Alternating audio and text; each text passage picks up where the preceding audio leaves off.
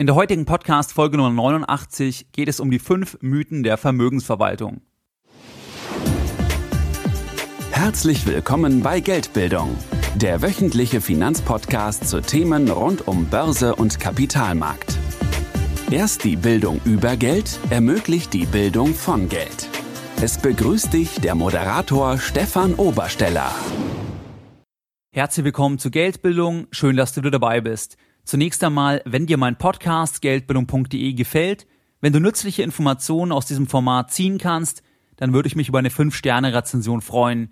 Diese Rezensionen motivieren mich, weitere Podcasts, weitere Interviews für dich aufzunehmen und helfen mir auch entsprechend im Ranking weiter nach oben zu kommen und damit noch mehr Menschen mit finanzieller Bildung zu erreichen. Jeden Sonntag kannst du ein bisschen mehr Geldbildung in dein Postfach erhalten, wenn du möchtest, Du kannst dich für meinen wöchentlichen Newsletter auf geldbildung.de entsprechend auf der Startseite eintragen und du hast folgende Vorteile von dem Newsletter. Du erhältst einfach weitere Informationen noch zusätzlich, die du nicht hier im Podcast erhältst oder auf meiner Webseite, sondern die eben nur exklusiv meine Abonnenten von dem Newsletter erhalten und du hast auch keinen Nachteil oder kein Risiko, weil du kannst dich jederzeit auch wieder austragen. Das heißt, wenn dir die Informationen keinen Mehrwert leisten, dann kannst du dich einfach entsprechend aus dem Newsletter wieder austragen. Du hast noch einen weiteren Vorteil. Als erstes Dankeschön für deine Eintragung in den Newsletter. Erhältst du ein 50-minütiges Video, wo es nochmal um Investmentfonds geht, Anlagemöglichkeiten, den Unterschied zwischen aktiv und passiv investieren, wo du dir eben kostenfrei sichern kannst, wenn du dich auf geldbildung.de entsprechend einträgst. In der heutigen Podcast Folge Nummer 89 möchte ich mit dir die folgenden Punkte besprechen. Zunächst einmal definieren wir den Begriff Vermögensverwaltung, dann schauen wir uns die fünf Mythen der Vermögensverwaltung an und last but not least mein Rat an dich. Der gesamte Inhalt der heutigen Podcast-Folge, der basiert im Prinzip einmal auf meiner Erfahrung auf der Kundenseite im familiären Bereich und Bekanntenkreis und zum anderen auf Publikationen von Nasim Taleb, von Professor Gigerenzer, von Daniel Kahnemann, Rolf Dobelli und Gerd Kommer. Ich werde dir alle Bücher zu diesen Personen entsprechend in den Shownote-Links verlinken und du findest die Links zu den Büchern auch entsprechend in der Beschreibung zu diesem Podcast bei iTunes. Lass uns direkt loslegen. Was ist jetzt eigentlich Vermögensverwaltung oder was ist unter einer Vermögensverwaltung zu verstehen? Vermögensverwaltung ist im Prinzip eine individuellere Betreuung eines Kunden ab einer größeren Anlagesumme. Wie groß jetzt die Anlagesumme sein muss, und auch wie die Betreuung dann aussieht, das ist sehr, sehr unterschiedlich und da gibt es keine feste Regeln, aber so als Richtgröße, sage ich mal, ab 100.000 Euro, eher aber erst ab einer Viertelmillion. Teilweise geht richtige Vermögensverwaltung auch erst ab einer Million oder teilweise auch erst ab fünf Millionen los. Das hängt einfach im Wesentlichen von dem jeweiligen Vermögensverwalter, von der jeweiligen Bank ab, wie die eben strategisch aufgestellt sind und wie die auch die Kunden einklassifizieren. Wichtig für dich noch ist die Unterscheidung zwischen einem diskretionären Mandat oder einem nicht diskretionären Mandat. Diskretionäres Mandat ist eigentlich ein Mandat, wo du mit deinem Vermögensverwalter eben absteckst, eine gewisse Strategie, eine gewisse Richtlinie und innerhalb dieser Bandbreite kann der Vermögensverwalter dann frei agieren, also nach eigenem Gusto eigentlich Wertpapiere kaufen und verkaufen, ohne dass er eben das finale Go noch von dir benötigt. Das ist eben bei einem diskretionären Mandat der Fall. Das heißt, hier gibst du wirklich das gesamte Mandat eben im Rahmen der Richtlinien, im Rahmen der Strategie an einen Vermögensverwalter und der kann dann eben agieren und berichtet dir dann eben. Bei einem nicht diskretionären Mandat ist es einfach so, dass der Vermögensverwalter dir dann zum Beispiel vorschlägt, wir könnten doch Produkt A kaufen und du musst aber dann immer noch deine Zustimmung geben. Lass uns jetzt direkt ins Thema einsteigen. Was sind jetzt eigentlich die fünf Mythen? Mythos Nummer eins ist für mich, mehr Geld, mehr Vermögen ist gleich Zugang zu besseren Anlageprodukten. Es gibt Anlageklassen und Produkte, die gewisse Mindestanlagesummen erfordern. Wenn man sich jetzt an eine Diversifikation hält, dann braucht man ja relativ viel Geld, um dort investieren zu können, damit man quasi kein Klumpenrisiko eingeht. Und teilweise ist es auch so, dass manche Vermögensverwalter dann gewisse Produkte exklusiv vermarkten, wo man eben erst ab einem großen Vermögen Zugang dazu hat. Das können Anlagemöglichkeiten sein, wie im Bereich Private Equity, wie im Bereich Hedgefonds oder auch im Bereich von geschlossenen Fonds oder auch geschlossenen Immobilienfonds oder auch im Bereich Mezzaninkapital zum Beispiel zur Mittelstandsfinanzierung oder auch im Bereich Direktinvestments. Das heißt einfach Anlageprodukte, die eben einem exklusiveren Kundenkreis, wenn man so sagen möchte, eben zugänglich gemacht werden und wo man einfach mehr Vermögen benötigt. Einmal entweder eben wegen der Diversifikation oder überhaupt wegen dem Zugang, zum Beispiel weil der Vertrieb exklusiv über spezifische Vermögensverwalter erfolgt. Die Frage ist jetzt, sind diese Produkte besser? Also hat man, wenn man mehr Geld hat, automatisch eben Zugang zu besseren Anlageprodukten? Die Antwort ist ein ganz klares Nein. Es gibt da keinerlei Anzeichen, dass es sinnvoller ist, in solche Arten an Produkte zu investieren, statt einfach zum Beispiel in Indexfonds und meinetwegen noch in große dividendenstarke Einzelwerte. Das Ganze sage nicht nur ich, sondern es ist auch auf der Basis eben von den Büchern die Erkenntnis, eben von Taleb, Gigerenzer, Kahnemann oder auch Gerd Kommer. Das heißt ganz einfach, man hat zwar mit mehr Vermögen einen Zugang zu anderen Anlageprodukten, diese Anlageprodukte sind aber nicht zwingend besser. Es sind einfach andere Produkte, es sind Produkte, die teilweise halt riskanter sind und wo man eben einfach mehr Geld braucht, um dort überhaupt investieren zu können. Es gibt aber keinen Anhaltspunkt, dass das Chancen-Risiko-Verhältnis bei diesen Produkten oder bei diesen Anlageformen deutlich besser sein soll, wie jetzt zum Beispiel eben bei einem Indexfonds. Aus Anlegersicht müssten ja Produkte sein, die ein besonders interessantes Chancen-Risikoprofil haben. Das heißt, wo man eben im Prinzip ein bisschen das Verhältnis Risiko und Rendite entkoppeln könnte. Das heißt, wo man einfach relativ risikofrei mehr Rendite einfahren kann. Es gibt aber eben keinerlei Anhaltspunkte, dass es bei diesen Produkten der Fall ist, weil wenn man sich eben die Publikationen anschaut, dann sind die meisten Hedgefonds auch nicht besonders erfolgreich. Dann sind die meisten geschlossenen Fonds ganz und gar nicht erfolgreich. Darüber hatte ich ja auch schon mal in einer anderen Podcast-Folge gesprochen. Und auch die meisten Private Equity Fonds sind auch nicht so erfolgreich. Sie sind jedenfalls nicht so erfolgreich, dass es aus Anlegersicht rationaler sein würde, entsprechend in diese Anlageform zu investieren, statt eben zum Beispiel in breite Indizes. Natürlich kann jemand, der sehr, sehr viel Geld hat, der kann andere Risiken eingehen. Jemand, der sehr, sehr viel Geld hat, der könnte beispielsweise eben direkt in Firmen investieren. Jemand, der sehr, sehr viel Geld hat, der könnte direkt in Startups investieren und vielleicht wird ein Startup sehr, sehr erfolgreich und er verdient extrem viel Geld. Aber trotzdem, wenn man sich eben die Zahlen anschaut, dann ist es beispielsweise bei Risikokapitalgebern so, dass dort auch die meisten VC-Fonds, also Venture Capital Fonds, die sind nicht so erfolgreich. Die sind eigentlich ganz und gar nicht erfolgreich. Es gelingt nur wenigen, dass die dann wirklich eben erfolgreich sind und eine Outperformance eben auch erwirtschaften. Die meisten, sage ich mal, krebsen auch nur eher so herum und deswegen gibt es absolut keinen Anhaltspunkt, dass eben im Prinzip mehr Geld, dass das auch zu besseren Anlageprodukten eigentlich führt. Und das ist für mich der Mythos Nummer eins. Das Ganze hängt aber damit zusammen, dass die Gefahr besteht, dass man sich als Anleger privilegiert fühlt. Man fühlt sich privilegiert, weil man zum Beispiel jetzt eben ein bestimmtes Anlageprodukt angeboten bekommt, was eben nur einem exklusiven Kundenkreis angeboten wird.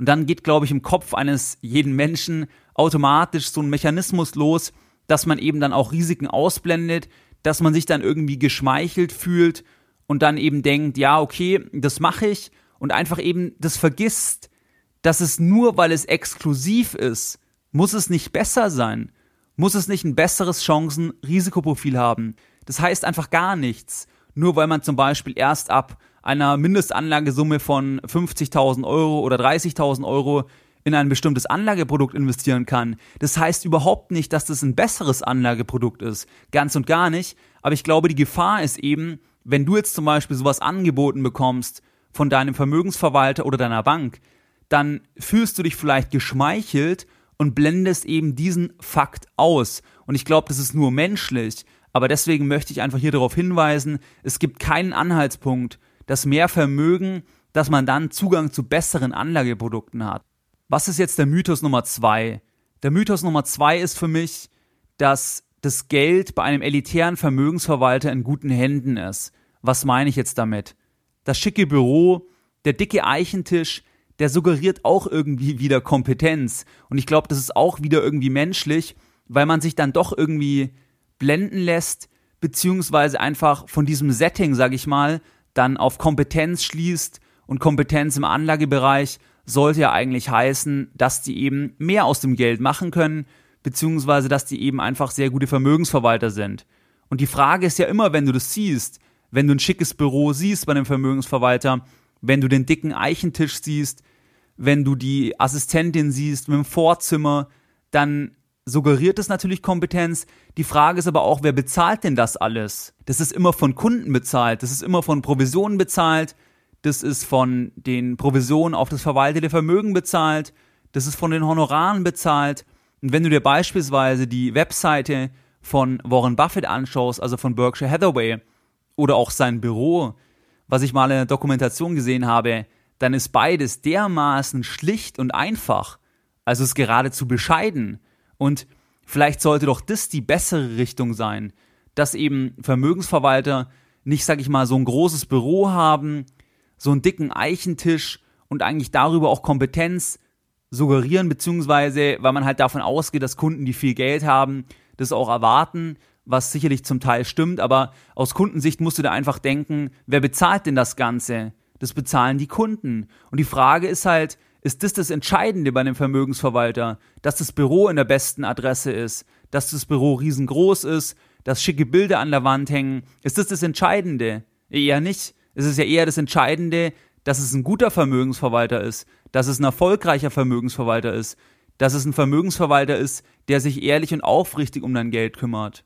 Ich hatte mal ein Interview noch im Rahmen von meinem Studium mit einem CEO von einer Liechtensteiner Privatbank gemacht und wo ich dann in die Eingangshalle gegangen bin, dermaßen pompös, dann in der Mitte so, sag ich mal, die Vorzimmerdame oder halt so der Empfang und riesige Bilder an der Wand, riesige Teppiche.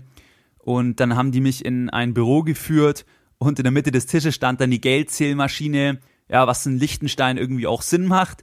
Aber war auf jeden Fall spannend und wirklich pompöses Gebäude. Aber ich habe mir trotzdem gedacht, ich meine, wenn ich jetzt als Kunde mit sehr viel Geld dahin gehen würde, ich meine, wer bezahlt denn das ganze Ambiente? Das bezahlt einfach der Kunde. Und es ist einfach so, ich kann nicht von diesem Gebäude, ich kann nicht von diesem äußerlichen Eindruck einfach auf Kompetenz schließen. Das ist einfach nicht möglich. Und das heißt eben ganz und gar nicht, dass das eine besonders erfolgreiche Privatbank ist oder eben eine besonders erfolgreiche Vermögensverwaltung. Aber, und jetzt kommt eben so die menschliche Komponente ins Spiel. Ich glaube, man hat dann einfach immer diesen Zusammenhang, dass man das dann irgendwie annimmt automatisch. Man schließt dann einfach von dem Ambiente auf Kompetenz und das passiert eben unterbewusst und automatisch. Bei diesem Mythos Nummer zwei also einfach, es ist nicht gesagt, nur weil ein Vermögensverwalter zum Beispiel ein elitäres Büro hat oder auch weil der Vermögensverwalter sehr bekannt ist, dass das Geld automatisch in guten Händen ist. Ich möchte dort nur ein populäres Beispiel nennen, und zwar von Saal Oppenheim und auch meinetwegen von Madeleine Schickedanz, also die Erbin vom Arcandor-Konzern, ehemals Karstadt. Die hatte sich blind verlassen und war eigentlich bei einem sehr, sehr guten Vermögensverwalter und trotzdem hat sie ihr gesamtes Vermögen verloren, weil eben die nicht im Interesse von ihr gehandelt haben. Und das heißt einfach, es ist keine Garantie, nur weil ein Vermögensverwalter elitär ist, bekannt ist, ein tolles Büro hat, dass es eben wirklich das Richtige ist, dort mit seinem Geld hinzugehen. Der dritte Mythos ist aus meiner Sicht, ein Vermögensverwalter mit einem weltweiten Netzwerk und hunderten Analysten hat einen Wettbewerbsvorteil. Büros in Hongkong, London, Zürich, Paris, Tokio und Singapur. Überall wird Tag und Nacht geresearched, im Auftrag des Kunden für mehr Performance, um die besten Aktien, die besten Anleihen und die besten Anlageprodukte für dich als Kunden zu identifizieren. Da muss ich doch einen Wettbewerbsvorteil haben. Denkst du vielleicht, nimmt man vielleicht auch an, wenn es eben von einem Vermögensverwalter so beiläufig geäußert wird, dass man eben eine Research-Abteilung in den genannten Städten hat. Es gibt aber auch hier keinerlei Anzeichen, dass das Ganze wirklich viel bringt. Das heißt, wenn ich Tag und Nacht Research mache, dass ich dann wirklich besser sein kann wie der Markt, dass ich dann eben die besseren Aktien identifizieren kann. Es gibt hier keinen Anhaltspunkt. Und ich möchte dort erneut auf die Bücher von Taleb, Gigerenzer, Kahnemann und auch Gerd Kommer verweisen. Das heißt, nur weil die Möglichkeit besteht oder der Austausch mit Büros in anderen Ländern, in anderen Städten, das heißt überhaupt nicht, dass dort auch wirklich ein Mehrwert für dich als Kunden generiert werden kann. Warum ist es so? Das ist ganz einfach wieder so, weil es eben schwer möglich ist, Stockpicking erfolgreich zu betreiben. Und das zeigen eben auch die genannten Bücher. Aber trotzdem nimmt man es irgendwie an, wenn man eben hört, dass eine Bank zum Beispiel oder ein Vermögensverwalter auf ein solch tolles Netzwerk zurückgreifen kann. Man nimmt einfach an, wenn die eben überall solche Büros haben und so viel Research machen und so gut ausgebildete Mitarbeiter haben, dass das Ganze doch dann auch dem Kunden eben wirklich zugutekommen muss. Das ist aber eben eigentlich nicht der Fall. Zumindest zeigen einfach die Bücher, dass es eben schwer möglich ist, erfolgreiches Stockpicking zu betreiben oder eben einfach besser wieder Markt zu sein. Und es gibt hier so viele Beispiele, die genau das zeigen. Und trotzdem nimmt man es irgendwie unterbewusst an, dass wenn so viel Aufwand betrieben wird, dass das doch irgendwas bringen muss. Das kann doch nicht sein, dass dieser ganze Aufwand unternommen wird und am Ende bringt es für dich als Kunden nichts. Aber die Zeichen zeigen eigentlich, dass es eben so ist, dass es für dich als Kunden nichts oder sehr, sehr wenig bringt. Der vierte Punkt ist, der vierte Mythos, dass neue Produkte, die zum Beispiel von einem Vermögensverwalter oder von einer Bank kreiert werden, dass du dadurch einen Vorteil hast. Die sind besonders toll, die haben jetzt irgendeine neue Weisheit im Produkt verarbeitet. Ich kann mich hier noch sehr gut an eine Situation mit meinem Vater erinnern, wo wir bei einem Vermögensverwalter waren, der uns eine sogenannte Total Return Strategie vorgestellt hatte. Total Return Strategie, das ist eine Strategie, die versucht, immer eine positive Rendite zu erwirtschaften, hört sich erstmal gut an. Selbst im ungünstigsten Fall soll das Kapital erhalten bleiben, hört sich auch sehr gut an. Und damit unterscheidet sie sich erstmal von Strategien, bei denen nur ein Benchmark in der Wertentwicklung geschlagen werden soll, hört sich auch sehr gut an. Nun ja, da hat uns der Vermögensverwalter das Ganze vorgestellt und nach dem Gespräch hatten wir uns beide angeschaut und gesagt, das macht eigentlich keinen Sinn. Wir hatten es dann auch nicht gemacht und die Strategie konkret bei diesem Vermögensverwalter wurde dann einige Jahre später auch eingedampft. Was heißt das? Neue Produkte werden automatisch von Vermögensverwaltern von Banken lanciert. Warum? Weil die Kunden auch Hunger haben. Hunger eben auf neue Konzepte, die versprechen, dass irgendetwas Tolles möglich sein soll oder dass eben immer eine Rendite erwirtschaftet werden kann, die positiv ist oder dass eben ein Benchmark geschlagen werden kann. Die Kunden wollen das und die Banken reagieren dann darauf, kreieren Produkte, wo auch wieder Gebühren und Kosten eben anfallen, bieten denen die Kunden an und die Kunden nehmen das auch gerne an, weil die Kunden es glauben wollen, dass es eben möglich ist und dass es eben zum Beispiel Systeme gibt, die jetzt nur ihnen angeboten werden und nur sie eben als Auserwählte in Anführungszeichen jetzt diesen tollen Zugang zu diesem tollen Anlagesystem haben, welches jetzt eben den Markt schlagen soll. Und hier an der Stelle möchte ich dich einfach auf diesen Mythos hinweisen. Das heißt, wenn dir einmal irgendein spezielles Produkt angeboten wird, was zum Beispiel exklusiv nur von der Bank ist oder von dem Vermögensverwalter und was eben zum Beispiel immer positive Renditen erwirtschaften soll, was die Volatilität reduzieren soll und am besten gleichzeitig eben noch den Benchmark schlagen soll, dann solltest du eben daran denken, dass das eher unwahrscheinlich ist. Es gibt auch hier keinerlei Anzeichen, dass das möglich ist oder es gibt auch keinerlei Produkte, die eben das zeigen über Jahrzehnte, dass es irgendwelche Geheimstrategien gibt, die zum Beispiel irgendwelche automatisierten Handelssignale verwenden und dann eben super toll immer den Markt schlagen beispielsweise.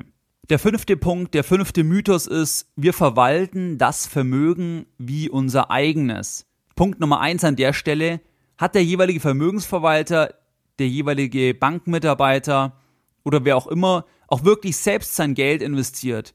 Und es gibt immer einen Unterschied, weil der Empfehlende ja nie das wirtschaftliche Risiko hat. Das heißt, von diesem Fakt spreche ich ja ganz, ganz oft. Das heißt, wenn dir jemand etwas empfiehlt und dann wird ein Anlageprotokoll vorgelegt, dann hast du immer das wirtschaftliche Risiko. Das heißt, es gibt immer eine Diskrepanz zwischen dem Empfehlenden und dem, der eben agiert, also dann der Anleger oder der Investor. Und deswegen kann es nie sein, dass das Vermögen wie unser eigenes investiert wird, weil es eben immer diese Diskrepanz gibt. Und selbst wenn es der Fall ist, dass das Vermögen zum Beispiel von dem Vermögensverwalter auch so investiert ist, zum Beispiel gibt es von der LGT einen Fonds, wo im Prinzip auch ein Großteil von der Fürstenfamilie in Liechtenstein investiert ist, was ich grundsätzlich zum Beispiel sehr, sehr gut finde, weil dann sieht man eben wirklich, dass ein bisschen diese Asymmetrie rausgenommen ist. Das heißt, man sitzt dann wirklich eher im gleichen Boot. Aber selbst wenn es der Fall ist, kann es eben trotzdem sein, dass es keine gute Strategie für dich ist, weil zum Beispiel eben der Vermögensverwalter seine eigenen Leistungen einfach maßgeblich überschätzt. Er denkt eben, er kann wirklich zum Beispiel die besten Aktien auswählen, er glaubt da ganz fest dran und täuscht sich damit sehr, sehr wahrscheinlich. Kahnemann hat in seinem Buch Schnelles Denken, Langsames Denken folgenden Satz geschrieben. Den möchte ich dir einfach mal vorlesen. Wir wissen, dass Menschen von einem unerschütterlichen Glauben an eine Überzeugung und sei sie noch so absurd, erfüllt sein können, wenn sie darin von einer Gruppe von Gleichbesinnten bestärkt werden. Und genau das bezieht er zum Beispiel auch auf Vermögensverwalter, die eben fest daran glauben, dass sie den Markt outperformen können, dass sie eben die besten Aktien identifizieren können. Und die glauben wirklich daran, und es ist auch eine menschliche Vorgehensweise, wie er eben hier beschreibt. Und der Kahnemann analysiert genau nur solche Themen. Kahnemann nennt dann in seinem Buch ein Beispiel, wo er eben die Performance von einer Vermögensverwaltung analysiert, beziehungsweise wo diese Vermögensverwaltung sogar ihn beauftragt, eben im Prinzip die Ergebnisse von 25 Anlageberatern zu analysieren und da schaut er sich eben die verwalteten Portfolios der Berater an und bildet dann zwischen den einzelnen Jahren entsprechend Korrelationskoeffizienten und schaut sich eben an, gibt es einen Berater, der eben nachhaltig zeigt, dass er einfach Mehrwert beziehungsweise dass er eben Performance für die Kunden generiert, die eben im Prinzip auf die Kompetenz des Beraters zurückzuführen ist. Insgesamt ist das Ergebnis dann so, dass die Korrelation zwischen den einzelnen Jahren fast null war. Ich glaube 0,1 oder sowas in die Richtung. Das heißt, es gab de facto keinen oder einen vernachlässigbaren Zusammenhang zwischen der Kompetenz des jeweiligen Beraters, des jeweiligen Vermögensverwalters und der Leistung für die Kunden. Kahnemann präsentiert dann dieses Ergebnis der Vermögensverwaltung und die reagiert da eher entspannt darauf und geht da auch gar nicht weiter darauf ein. Und dann fährt ihn einer der Manager, einer der Vermögensverwalter zum Flughafen und der Manager sagt dann Folgendes zu Kahnemann. Ich habe sehr viel für diese Firma geleistet und das kann mir niemand nehmen. Kahnemann schreibt dann in dem Buch, er sagt gar nichts drauf und lächelt nur zurück und denkt sich, wenn der Erfolg größtenteils von Zufall abhängt, wie viel Anerkennung hast du dann verdient? Und das ist genau der Punkt. Es ist nämlich hier ein falscher Zusammenhang. Es wird hier angenommen, weil im Prinzip Tag und Nacht analysiert wird, weil hier Firmen analysiert werden, weil hier im Prinzip die Asset Allocation verschoben wird, weil hier den ganzen Tag eben daran gearbeitet wird, dass im Prinzip eben die Kunden eine gute Performance haben oder eben besser sind wie der Markt, wird angenommen, dass diese Leistung, dieser Einsatz, der muss auch belohnt werden. Aber das Ergebnis, was Kahnemann zeigt, ist genau, dass es gar keinen Zusammenhang gibt. Das heißt, es ist einfach wie reiner Zufall. Die Leute arbeiten den ganzen Tag daran, das im Prinzip richtig zu machen für die Kunden, aber es gibt kein Ergebnis. Es ist ein reiner Zufall. Das heißt, sie könnten auch einfach gar nicht arbeiten, jetzt vereinfacht ausgedrückt, und einfach zufällig eben zum Beispiel Wertpapiere auswählen. Und dann wären sie genauso erfolgreich. Und das ist das, was hier Kahnemann beschreibt. Und man sieht halt, dass das natürlich für Ärger sorgt auf der Seite jetzt zum Beispiel wie von diesem Manager, weil er ja davon ausgeht, er arbeitet die ganze Zeit dafür und analysiert. Das muss doch irgendeinen Effekt haben. Aber es hat eben keinen Effekt. Beziehungsweise, das ist halt das, was das Ergebnis vom Kahnemann ist in diesem Beispiel das waren jetzt die fünf Mythen. Was ist jetzt mein Rat an dich? Mein Rat an dich ist, dass ich an deiner Stelle mir es genau überlegen würde, ob es wirklich Sinn macht, wenn du mal in der Situation bist, zum Beispiel eben zu einem Vermögensverwalter zu gehen und beispielsweise ein Prozent des verwalteten Vermögens an Gebühren zu bezahlen.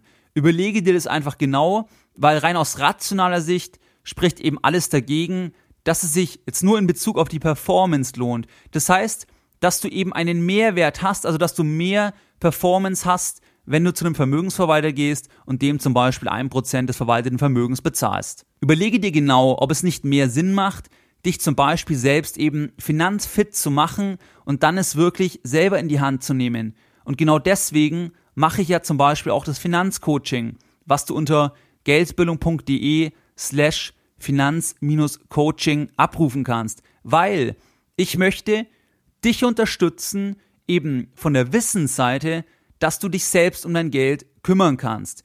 Warum bin ich jetzt in der Lage oder warum mache ich dieses Angebot? Ich mache dieses Angebot, weil das mein Ergebnis ist, im Prinzip, was am sinnvollsten ist. Es ist eben nicht sinnvoll, das Geld zu einer Vermögensverwaltung zu geben. Es ist sinnvoll, eben sich selbst, sag ich mal, grundlegende Finanzkenntnisse aufzubauen. Das zum Beispiel über ein, zwei, drei Jahre, weil man braucht schon ein bisschen Zeit, man muss Erfahrungen sammeln und dann kann man sich selbst darum kümmern um sein Geld und zum Beispiel sich dann eben einen Tag pro Monat Zeit zu nehmen oder einen halben Tag, wo man sich eben dann damit beschäftigt. Und dann spart man sich einfach extrem viel Geld und wird sehr, sehr wahrscheinlich auch mehr Performance einfahren können. Und genau an der Stelle kann ich beispielsweise ein Sparingspartner für dich sein. Zum Beispiel, dass man sagt, alle zwei, drei Monate skypt man sich zusammen und wir besprechen offene Fragen. Und ich agiere rein aus der Wissenssicht, weil ich eben kein Vermögensverwalter und kein Bankverkäufer oder kein Versicherungsberater bin, sondern ich möchte, dass du eben das notwendige Wissen hast, um dich eben selbst um dein Vermögen kümmern zu können.